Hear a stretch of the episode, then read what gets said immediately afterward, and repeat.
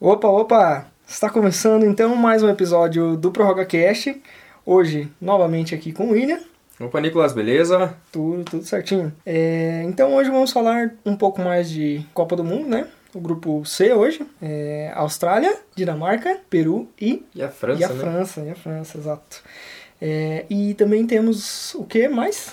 Vamos falar um pouquinho dos regulamentos estranhos aqui do futebol brasileiro. A gente trouxe alguns que estão em andamento dos estaduais, separamos três regulamentos. E também alguns que marcaram o futebol brasileiro, o campeonato brasileiro.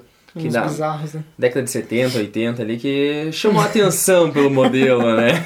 Bem esquisito, né? Então é isso aí. Vamos pro programa.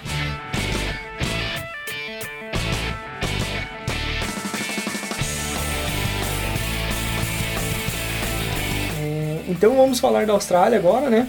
Uma seleção que pegou um grupo difícil, né? Como sempre, a Austrália pega um grupo difícil na Copa, Como né? sempre. E Ainda mais pelo seu futebol, né? Que é mais difícil ainda. É, bem complicado. É, aconteceu uma coisa bem curiosa, né? Que foi assim que a, a Austrália se classificou para a Copa do Mundo. Uma, uma semana depois, o técnico se demitiu, né? Imagina que situação, né?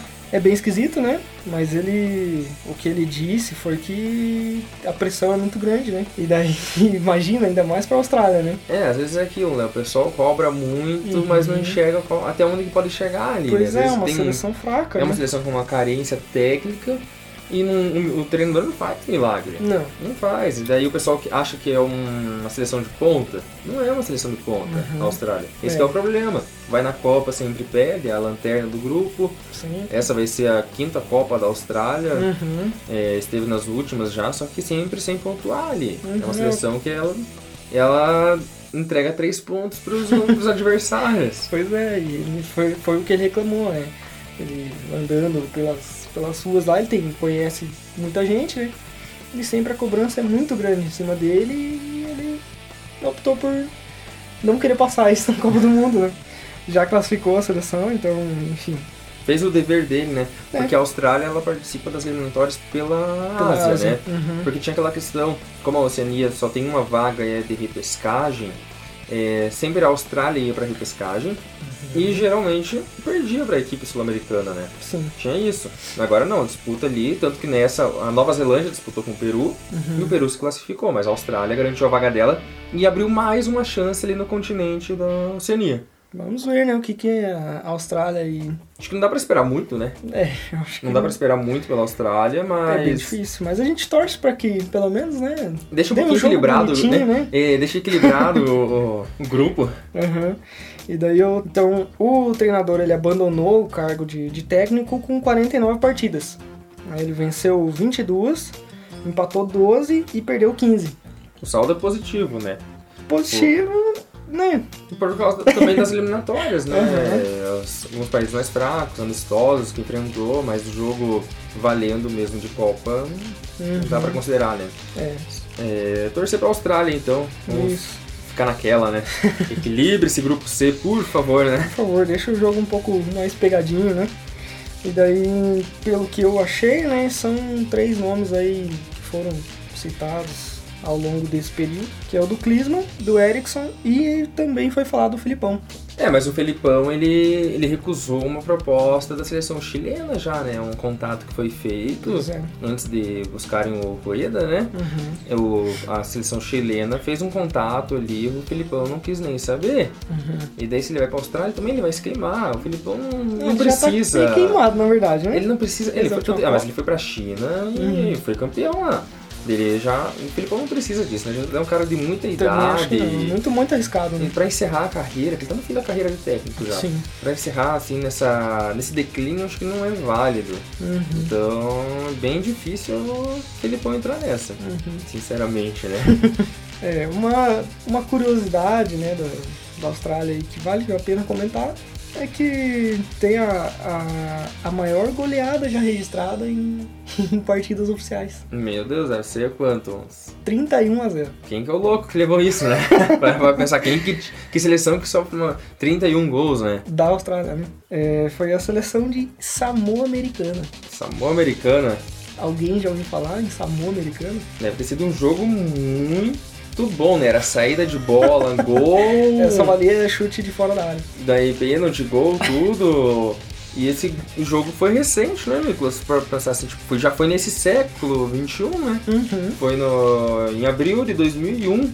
Isso. Foi lá na Austrália mesmo. Uhum. Um jogo que foi bem assistido por 3 mil pessoas. Olha aí. O público era 3 mil pessoas, não um público grande, né? Porque Uhum. a questão da capacidade do estádio, mas do- pra, era para as eliminatórias para a Copa de 2002 lá na Coreia e no Japão. Então, Então já a Austrália meteu 31 gols. É muito, É muito gol bom, né? num jogo só, né? E o Thompson, ele fez muitos gols.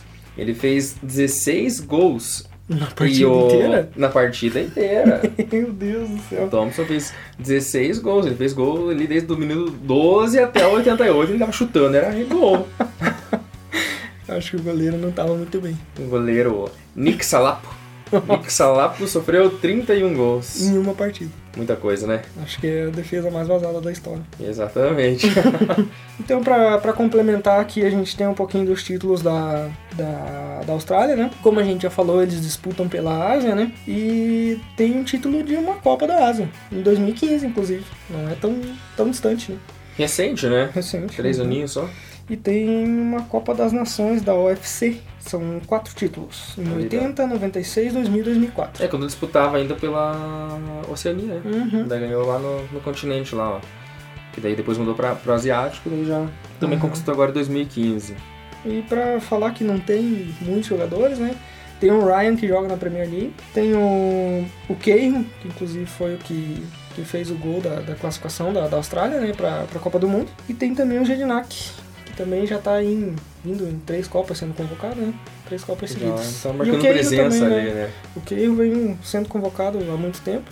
Mas também creio que seja a última Copa dele, né? Porque ele já tá com 37 anos. Então esperamos que surjam outras, outros destaques positivos para a Austrália.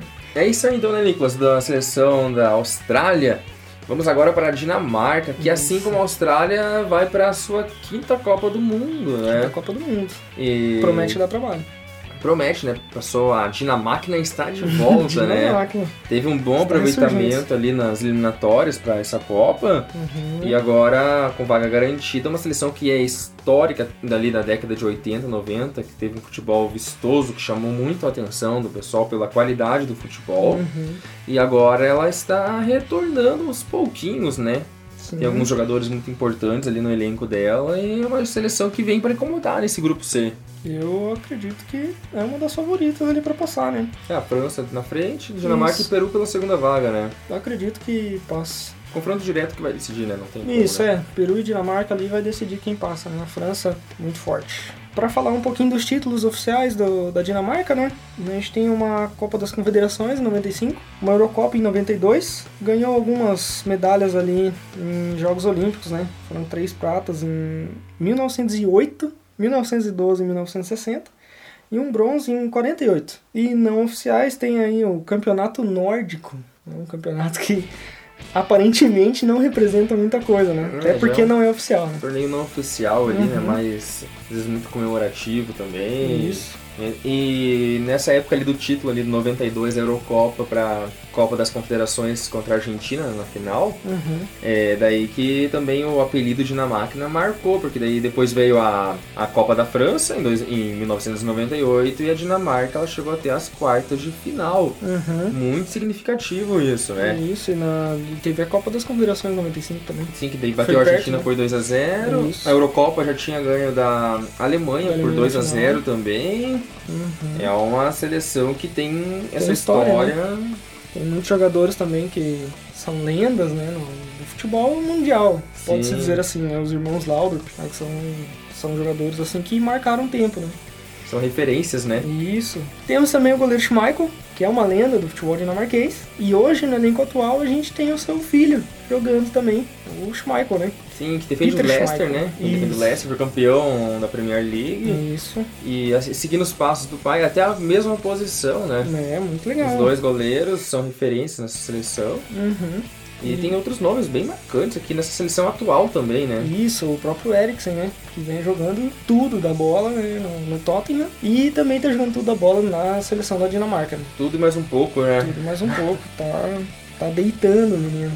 É, a seleção da Dinamarca, a base dela até são jogadores de grandes times, né? Uhum. Tem do Chelsea, do, do Borussia, do Werder Bremen, Isso. do Tottenham, do Bordeaux. Então são jogadores que já são jogadores de times grandes, Uhum. acostumados com títulos e, e, assim, e reflete na seleção agora, né? Uhum. É um puro reflexo, dá pra dizer assim. Isso, tem, tem dois jogadores muito jovens que, que tem tudo pra arrebentar mais pro futuro aí, que são o Poulsen e o Christensen, né? O Christensen já é zagueiro do Chelsea, joga algumas partidas como titular às vezes, mas é bem jovem, tem seus 21 anos, mais ou menos. Novo ainda, né? Aham.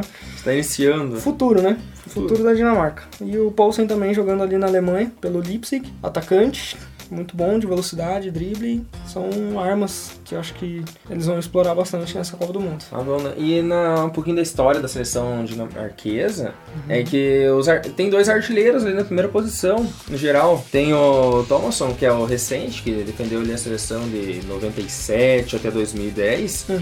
com 52 gols, mais em 112 jogos. e o Paul Nielsen, que é lá do início, de 1910 até 25, ali, 1925, com os mesmos 52 gols, só que marcou em 38 partidas, imagina. O cara tem uma média maior de um gol, tem quase um, um gol e meio ali por jogo. Uhum. Não teve um 31 a 0 pra ele marcar muitos gols, mas, Imagina se tivesse um jogo desse, né? mas ele tem ali 52 gols também, né? Vale Uhum. destacar isso. O Thomasson chegou até 2010 defendendo e empatou, né? Não, por um gol não consegue passar ali, ficar nesse recorde absoluto. Interessante, muito interessante mesmo. Então agora vamos para a terceira seleção desse grupo. Conseguiu a vaga ali na repescagem, muita festa, feriado nacional, né, Nicolas? Uhum. Seleção peruana está de volta a uma Copa do Mundo. É, a classificação ficou marcada aí, né? Para a quinta Copa também Uhum. da história do Peru. E o Peru que não disputava esse torneio mundial desde 1982. E são 36 anos. 36 anos até a gente agora, tinha até gente. comentado nos outros programas, né, que o Egito estava há 30 anos. 30 anos já era muito, né? Né? Agora olha o Peru, ainda mais, né? O Peru que vem com, acho que um símbolo ali, o Guerreiro, né? Nessa seleção, principal Eu é jogador. o principal nome, Sim, né? o futebol peruano idolatra muito o Guerreiro. Uhum. Tendo ele razão ou não razão, Guerreiro está. É Deus no céu, Guerreiro na terra. E até pra gente, né, torcedor do futebol brasileiro aqui, acompanha um pouquinho mais de perto agora o Guerreiro no Flamengo, não, tem, não está tendo muito sucesso, está afastado, Afastado. né, com punição. Mas teve um- uma identificação maior no Corinthians, foi um dos destaques daquele time campeão Uhum. mundial. Então, mas o Guerreiro é um grande nome para essa seleção, né? Essa seleção que disputou lá aquela Copa do Mundo de 1930. Ficou com um décimo lugar. Depois voltou somente em 1970, então foram 40 anos. Só que esses 40 anos ali chegou em sétimo, já chegou numas quartas de final. Uhum. Já é um resultado muito bom. É, Daí- interessante. 78 parou na semifinal, na Uhum. fase de semifinal, que já era um grupo maior. Na geral ficou em oitavo.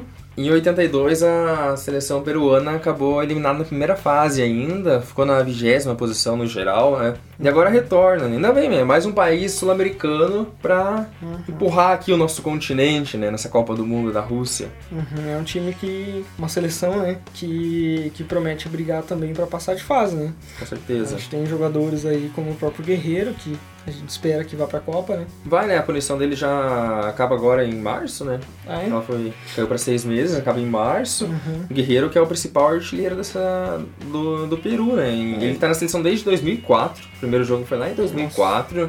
São 14 anos já.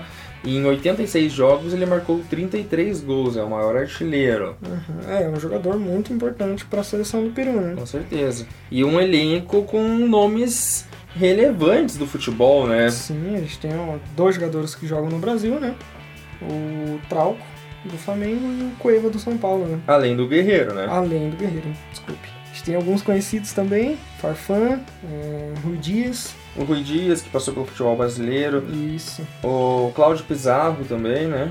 isso. São jogadores que a gente já tem algum conhecimento do seu futebol, né? E é uma seleção comandada também pelo Gareca, né? O argentino Gareca, como passou pelo Palmeiras aqui no Brasil e levou essa seleção pra glória, né, pra dizer assim.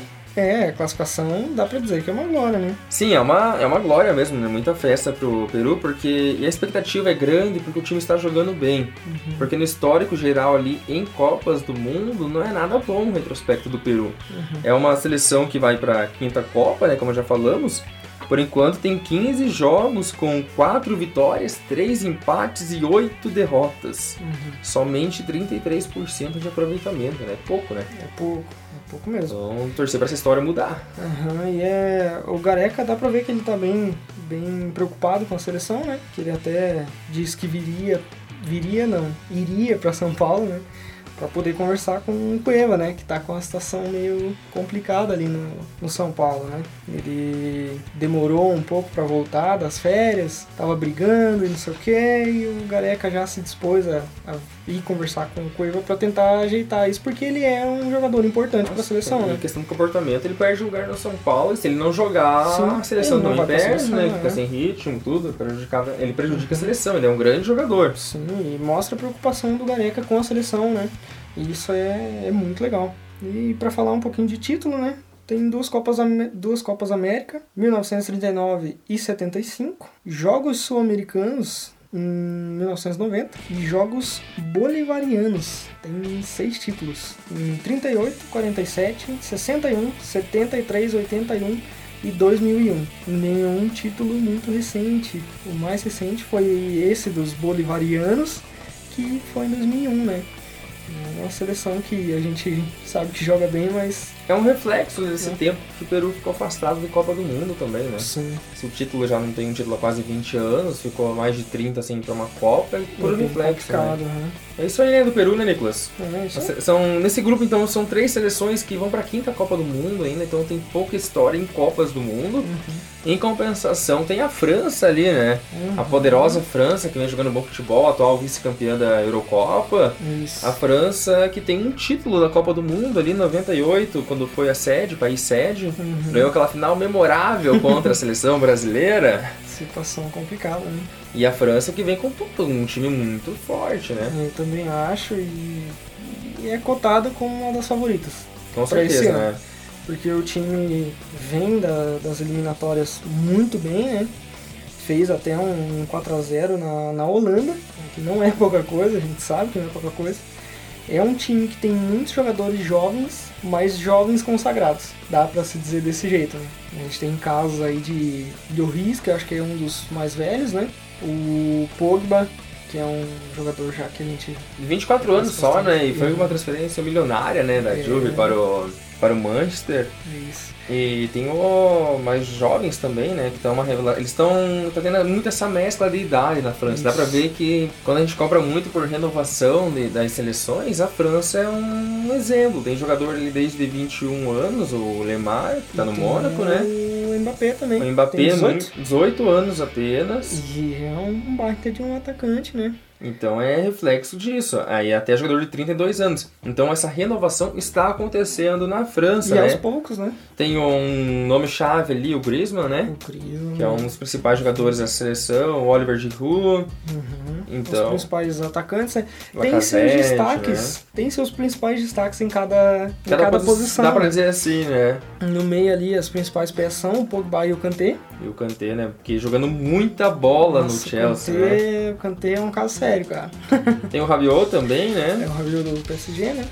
O Lacazette, atacante. O Lacazette também, nossa. Então é uma seleção forte que Vem com tudo. vem que vem que vem, né? É uma, não é à toa que é uma das favoritas ao título. Com certeza. E já em 2016, né, tinha muita expectativa que a França já refletisse esse bom futebol em título, né? Chegou Uhum. até a final ali da Eurocopa, acabou perdendo para Portugal, né? Uhum. Foi uma decepção pro pessoal. Mas foi uma final bem difícil, né? Foi, né? Um jogo bem complicado. Foi na, na Na prorrogação, né? 1x0, né? Na prorrogação. Uhum. É, foi, foi bem complicado, né? E tem o, o ex-zagueiro da seleção francesa, né? Desailly, ele diz que esse- essa seleção é melhor, inclusive, do que a que ganhou de 98. a Copa do Mundo, na opinião dele, né? Ele.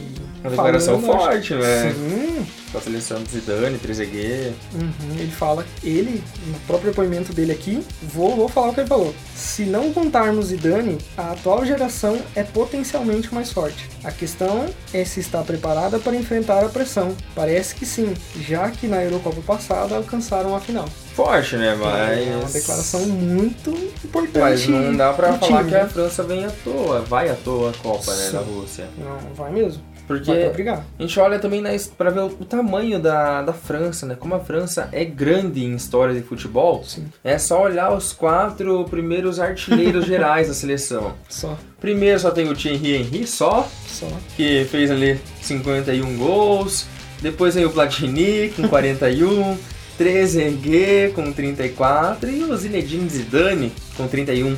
Quem que não conhece esses quatro nomes, né, Nicolas? Pois é. Na história do futebol aí. E uma curiosidade até é que o Zidane ele não é francês, né? É naturalizado, né? Naturalizado, ele é argeli- argelino. Argelino, aham. É uma informação bem, bem curiosa, mas um monstro de um jogador, né? Saudades de ver Zidane jogar. É isso aí, Nicolas. Agora vamos falar dos confusos campeonatos estaduais pelo Brasil aí que estão acontecendo. Separamos três para hoje: o carioca, o goiano e o catarinense. Só bizarrice. O... Começar pelo mais difícil ou pelo mais fácil de se entender, Nicolas? Eu prefiro começar pelo mais fácil. Pelo mais fácil? É. Acho que o mais fácil de se entender é o catarinense. Tá. Ele não tem um- uma disputa estranha assim. É turno e retorno. Os dois melhores vão pra final em um jogo único. Aham. Beleza. Só que esse, esse regulamento dessa forma só foi conhecido agora em dia 12 de janeiro. Oxi. Ou seja, o campeonato faltava uma semana para começar o campeonato que eles tiveram essa oficialização. Uhum. Porque a CBF ela separou 18 datas para os estaduais.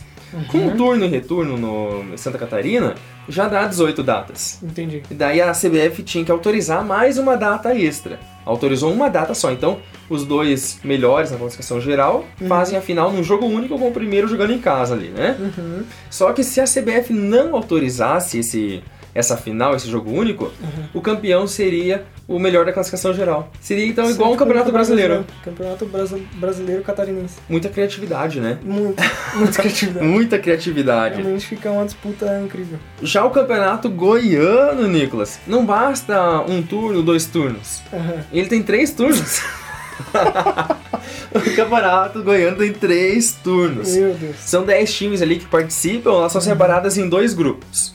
Eu enfrento o meu adversário do outro grupo em turno e retorno. Beleza? Daí no terceiro turno eu vou enfrentar o adversário do meu grupo, daí em um jogo só. Não basta enfrentar em um turno cada uma. Não, tem que ser turno e retorno o rival. É muito jogo, imagina três turnos, gente. Não dá certo. Daí com isso, o- os líderes dos dois grupos, né, eles se classificam pro mata-mata. Com isso, daí os líderes dos dois grupos, eles também não vão para final direto. Uhum. Eles vão se classificar para semifinal, onde serão acompa- acompanhados das duas melhores equipes na classificação geral, além dos campeões de cada grupo. Uhum. Que daí vão fazer semifinal e final. final. E, a, e esses segundos, esses dois melhores times, independente do grupo. Podem ser os dois do grupo A ou os dois do grupo B. Se somou mais pontos, vai estar classificado para a fase decisiva ali, né? Uhum.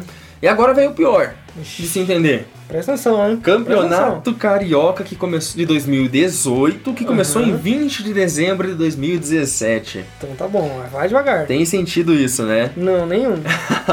Então essa fase, Nicolas, que começou ali em dezembro de 2017, só foram com seis times. O pessoal tá chamando muito de seletiva. Uhum. Esses seis times se enfrentaram e os dois melhores se classificaram para a fase de grupos do Campeonato Carioca que tá rolando agora. Uhum. Então foram a Cabo Friense e o Macaé avançaram. Tá. Essa, é, então eles entraram no grupo B e C, Uhum. onde tem a disputa ali da Taça Rio e a Taça Guanabara, Uhum. enfrentando adversário de um grupo e depois adversário de outro grupo. Se um mesmo time for ganhar essa ó, a Taça Rio e a Taça Guanabara, ele não vai para final, ele não é campeão direto do Campeonato Carioca. É pior, ele se classifica para semifinal do Campeonato Carioca. Ele levanta a taça, mas não é o grande campeão.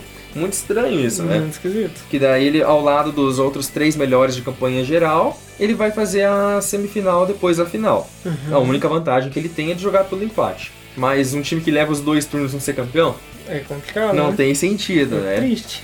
Daí se um time é, daí é campeão da Taça Rio e o outro é da Taça Guanabara, daí somam-se aos outros dois na classificação geral pra fazer semifinal e final sempre em jogo único daí.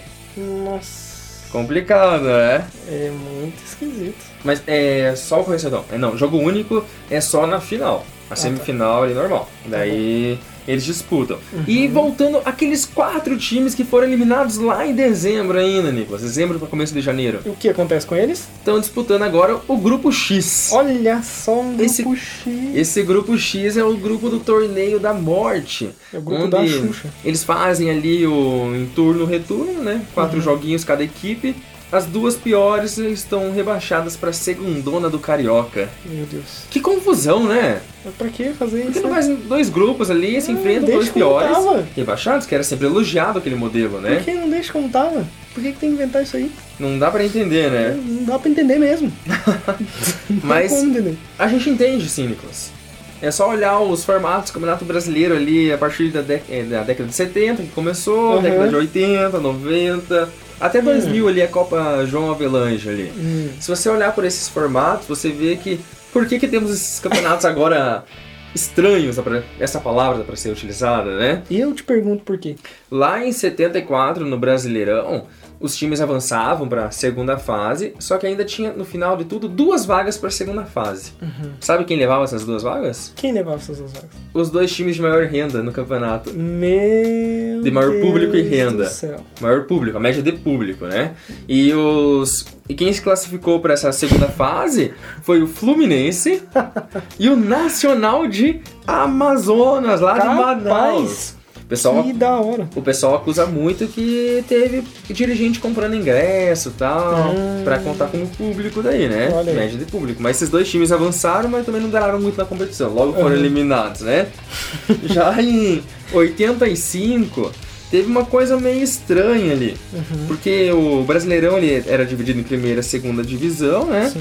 Daí o sistema de rebaixamento já funcionava, normal, já vinha desde 1980. Uhum. Só que por algum motivo estranho que ninguém sabe até hoje, em 85, a CBF ela resolveu colocar todos os times da segunda divisão como da primeira. Ou seja, todos os times subiram, disputaram como primeira divisão em 1985. Isso seriam 40 times? Quase, Nicolas, 42 times. Porque os, tinha os 20 times que eram da Taça Ouro, que era Uhum. os times da primeira divisão. Aham. Eles foram divididos em grupos A e B, que eles jogaram entre si, enquanto tinham mais 22 times da Taça Prata, que é a segunda divisão, divisão. que eles estavam no grupo C e D. Aham. Daí a primeira fase se enfrentava entre eles, só que daí depois eles passaram a se encontrar, os times então do grupo A e B com C e D. E tinha esse encontro de primeira divisão e segunda divisão pelo título brasileiro. Nossa, então o Porque- time que tava na segunda divisão podia ganhar o campeonato. Exatamente, porque cada grupo ali classificava quatro equipes para a segunda, segunda fase. Caraca. avançava quatro. Então tinham oito times do- da Taça Ouro Uhum. e oito times da Taça Prata. Prata. E entre esses times, assim, que os times que chegaram mais longe, dá pra dizer que teve o, o CSA de Alagoas, o Joinville, Bacana, o bacana. Misto, Brasil de Ixi. Pelotas, que foi semifinalista. Nossa. E o Bangu, que foi o vice-campeão, né? Uhum. O título ficou com o Coritiba, que já era da Taça Ouro, mas mesmo assim foi considerado uma grande surpresa ali na Uhum. época, por o estado do Paraná né, ter um título. E não demorou muito tempo, não, em 87 veio aquela disputa que não acabou até hoje, né? Se bem que em 2017 saiu uma última decisão de quem é o campeão de de 87, deu o Quem título pro é? esporte, né? Só que é uma confusão danada, porque a, em 87 a CPF ela alegou que ela não tinha condições financeiras de organizar o campeonato brasileiro. Uhum. Nisso surgiu o, o Clube dos 13 para poder organizar o campeonato. Uhum. Desses 13, eram 13 clubes, Aham. somaram-se também Curitiba, Goiás e Santa Cruz para disputar a primeira divisão. Aham. Além dos grandes que nós já conhecemos aqui no Brasil. Sim. E detalhe que o Coritiba, Botafogo, se fossem utilizar o regulamento de 86 para saber, eles não poderiam disputar a primeira divisão, tinham que disputar a segunda divisão do Brasileirão. Mas eles entraram para a primeira divisão. Numa causa do grupo. por, por causa do grupo, numa decisão do grupo ali do Clube dos 13. Só que no meio do caminho a CBF falou: "Não, eu posso organizar o campeonato". Como assim, né? Por que E- você faz isso? E nessa, os times já estavam disputando, né? Tava pra começar, não voltaram atrás. Aham. A CBF criou um campeonato brasileiro também. Meu que daí Deus. entrou o Guarani, entrou o, o Sport, os outros times que ficaram, né? Que daí foram é, 16 times que jogaram. Vitória, Náutico, 13, esses outros clubes. Aham. Daí ficou batizado como módulo verde, módulo amarelo. Que é isso, a CBF então propôs que faria uma semifinal entre os campeão, o campeão e o vice ali do torneio do Clube dos 13 Hum. e o campeão e vice do seu torneio. Pra fazer uma semifinal e uma final. É, Flamengo e Internacional, eles, eles ganharam pelo Clube dos 13. Só que eles se negaram a jogar. O Flamengo foi o grande campeão do Clube dos 13, do Campeonato Brasileiro. Aham. E no- do outro lado ficou o Sport e o Guarani. Então os dois grandes ali se negaram a jogar e a CBF colocou então o Sport e Guarani para jogar entre eles. o Sport ganhou e foi considerado campeão brasileiro. Olha aí. Por isso tem essa, essa disputa, muita gente fala do módulo amarelo, a Copa União. É tudo essa briga de confusões. Começou lá pela CBF que não queria organizar e depois Uhum. quis, não quis. Tudo por isso que agora em 2017 um, uma juíza determinou que o esporte é o campeão. Só que o Flamengo ainda tem recurso e tudo. E essa Vai longe. Essa história não acaba. É muito longa. Quem sabe em 2187. Exatamente. E a CBF também tem um- umas histórias aí de, de mudar regulamento, já o campeonato iniciando também, né? A gente conhece bem a CBF, né? Exatamente, porque ali em 93 teve um rebaixamento seletivo, dá pra dizer assim, ou seja, escolhemos quem será rebaixado, porque começou com uma, dá pra dizer que é uma virada de mesa pra salvar o Grêmio, um grande clube. Ele havia caído pra segunda divisão em 91, e em 92 ele não conseguiu voltar pra primeira divisão. Pensa, ficou em nono. Meu Deus. O Grêmio não voltou. Daí, pra conseguir colocar o Grêmio na primeira, a CBF ela rasgou aquele regulamento e colocou 12 times da segunda divisão na primeira. O Grêmio, como acabou em nono, estava no pacote e subiu também. Pensa que beleza! Futebol brasileiro, Não dá né? acreditar, cara. E além disso, ela cancelou o rebaixamento dos times que tinham caído em 92 para segunda nona. Que daí salvaram-se o Náutico e o Paysandu ficaram. Só que daí em 93 teve 32 times disputando o Brasileirão em 93. Meu Deus É do céu. muito time, né? 32 times. Mas é, é, acho que o que dá para destacar mesmo é esse do, do Grêmio que não subiu, né? Nossa, que tapete, hein? Não subiu e depois conseguiu a vaga, né? Aham. É bem estranho isso, né? A CBF seguindo a regra de que não cumpre a regra. Que não cumpre regra, né? Muda tudo. A CBF manda em tudo e o que eles querem fazer, eles fazem, né? E o mais As rec- estão aí. Isso aí, Nicolas. E o mais recente agora. Recente não, 18 anos já, né? Que é o de 2000, né? Que o pessoal fala que chega ao absurdo que a CBF fez. Isso aí, pra mim, o último que você falou, pra mim já é um absurdo. Já é um absurdo, Mas né? O de 2000 ali muita gente não entendeu, porque daí virou a, a Copa João Avelange, o módulo verde, o módulo amarelo, o módulo azul e, e o módulo branco. Cada módulo ele representava uma divisão. Só que ali pra- o pessoal fala muito que a única certeza é que não houve uma decisão racional nessa para construir esse torneio Frankenstein. Gostei do nome. Eram 116 times participantes no Campeonato Brasileiro, gente. 116? É, Exato. é Copa do Brasil? Porque, olha, em 99, Uhum. o rebaixamento, ele, ele foi muito tumultuado, porque teve um caso ali do Sandro Hiroshi, que rendeu pontos pro Botafogo, que acabou salvando o Botafogo do rebaixamento, Ah. e o Gama acabou caindo no Ah, lugar. Só que o Gama, ele entrou, ele entrou na justiça, tudo, e ele conseguiu o direito de disputar o Campeonato Brasileiro. Mas o Botafogo não voltou. Não, o, Brasile- o The Botafogo continuou lá, só que o, o Gama conseguiu uma ordem judicial para ele disputar. Aham. Por isso surgiu essa Copa João Avelange Hum. com 116 times, porque o o Gama tava com processo e com processo não podia começar o Campeonato Brasileiro. Jesus. O campeonato fica parado. E essa batalha, daí ela, como ela seguiu, a CBF ficou proibida de organizar uma o campeonato de 2000. Aham. E daí ela passou pra quem organizar? Quem que organizou esse campeonato? Não sei. Clube dos 13 novamente. Ei. Pela segunda vez na história, o Clube dos vem 13 aquele- apareceu. E o pessoal daí, ficou muito na dúvida, lá, a- essa organização, né, o Clube dos 13, em organizar as divisões sem ter a certeza de quem ficaria, quem cairia ou subiria, que daí eles surtaram, né? Uhum. Eles aboliram, aboliram as divisões e criaram os módulos daí azul, amarelo, verde e branco. Cada um teve um número diferente de integrantes e uma fórmula diferente de disputa, que representaria cada mais ou menos uma divisão, né, cada módulo. Meu Deus. E daí depois no final haveria um encontro desses módulos ali na fase final, Uhum. né? É, e daí teve o nome de João Avelange. Então vamos começar agora a falar um pouquinho desses módulos. Tá, vamos lá. O módulo azul fez a festa, porque entraram ali 18 times que tinham teriam direito de permanecer na primeira divisão. O Goiás, o Santa Cruz, que conquistaram acesso no ano anterior, o Gama, que estava protegido pela justiça, Uhum. o Juventude, que seria rebaixado, mas foi salvo, que ninguém sabe por que o Juventude foi salvo, mas foi salvo. O Bahia e o América Mineiro, dá que não se classificaram na segundona, mas acabaram pescados mesmo assim. E o Fluminense, Ah, que havia sido campeão da terceira divisão do Olha Campeonato só. Brasileiro. E foi autorizado a pular para segunda, Ah. para disputar como segunda. hum. Total, 25 times e o pessoal não conseguiu contar quantas viradas de mesa teve nesse processo É, eu todo. também não tô conseguindo acompanhar. Isso é o módulo azul, faltam três.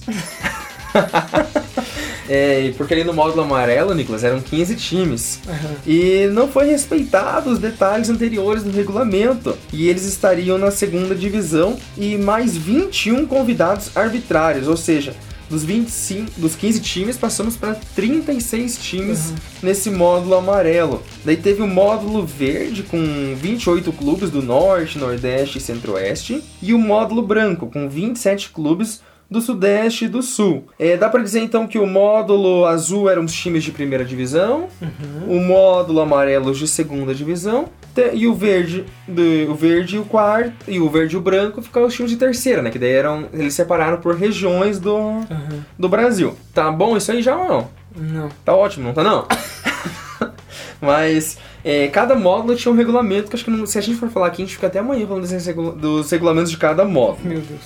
A gente sabe que no final sobraram 16 times finalistas. Credo. 12 times do módulo azul, Hum. 3 do amarelo, um do verde e um do verde e branco, né? Uhum. Então somavam, eram os 15 ali, e entre o verde e o branco, fizeram a finalzinha entre eles, um time ficou. Eles se enfrentaram em mata-mata, até que sobraram dois, que fariam a decisão do título. E o título que daí foi disputado, é, o Vasco, né, foi o grande campeão, né, em 2000, Uhum. na final contra o, contra o São Caetano, que surpreendeu. O Malutron do Paraná, que acabou, virou J. Malcelli, Nossa. Corinthians Paranaense, não existe mais esse time. Acabou tudo. Ele foi o campeão do módulo do módulo verde ali. Então daquela Uau. terceira divisão, Aham. ele ganhou, ele foi campeão brasileiro, que dá pra dizer que o Malutron ele foi campeão brasileiro da Série C do Brasileirão, de, campeão brasileiro do. Brasileirão. Que beleza. ele foi campeão brasileiro da Série C em 2000, Aham. o Malutron. E o São Caetano, ele ganhou o módulo o módulo amarelo, Aham. Que foi a segunda divisão. E o Vasco, daí ficou com o título do. Ele foi o título campeão brasileiro. É muito complicado. né? Muito complicado, né, pessoal? E a gente percebe ouvindo essas coisas que o regulamento ele é um rascunho. Sim, pra gente entender já foi difícil. Imagina esse campeonato sendo disputado, o regulamento, ninguém entendendo que cada módulo era um grupo, um jeito diferente, valia uma coisa. É uma bagunça que, se você for pensar bem, até hoje em dia, assim, a gente tem regulamentos aí que é muito estranho. A gente tem casos aí de, do famoso tapetão. Sempre acontecendo, é, né? é, é um negócio sujo, assim, que é muito ruim pra, pra imagem do futebol brasileiro, Não, né? e não só do brasileiro, né? Lá no início do futebol, um um- uma coisa que era critério de desempate, quando acabava empatado o jogo, Uhum. é o time que tinha mais escanteios ganhava. É mesmo. O escanteio era critério de desempate. Que loucura, né, gente? Interessante. Hoje nós temos aí nas mais tradicional é, o número de vitórias, o número de gols, né? do saldo de gols, de daí gols. vai pro gols marcados, Uhum. cartões amarelos, vermelhos, daí o confronto direto. Uhum. Eu acho que dá pra dizer que agora está mais racional, né? Só que volta e meia aparece uma, uma, coisa pra, uma nos, dúvida pra aí, fazer a né? gente voltar ali pra década de 80 e 90, né? Como o carioca, goiano e o catarinense. Muito triste, né? Muito triste ver essas, essas histórias aí. É isso aí então, pessoal. Se vocês tiverem mais algum regulamento curioso mandar pra gente, manda Por lá favor. pelo Twitter, arroba prorrogacast, nosso e-mail, prorrogacast, arroba gmail.com, Facebook ali, facebook.com barra prorrogacast, tudo prorrogacast, Exato, tudo pessoal. ProrrogaCast. Manda lá a sua participação com é, sugestão de pauta, com alguma crítica, um elogio. Sinta-se à vontade, pode mandar lá que a gente tá respondendo e vem participar com a gente, né, Nicolas? Mais uma vez agradecer aí todo mundo que ouviu, né? E eu acho que é isso. Pra próxima semana a gente vai ter o grupo D Grupo D da Copa, né? e vamos trazer mais um pouquinho Mais um aí pouquinho de mais curiosidades aí do, do Brasileirão, dos estaduais. Alguns terão decisão já se aproximando de alguns estaduais. Olha aí. De primeiro turno a gente vai fazer um compilado ali disso, né? Isso, vamos reunir informações e trazer tudo certinho pra vocês na semana que vem, tá ok? Grande abraço e até mais. Até!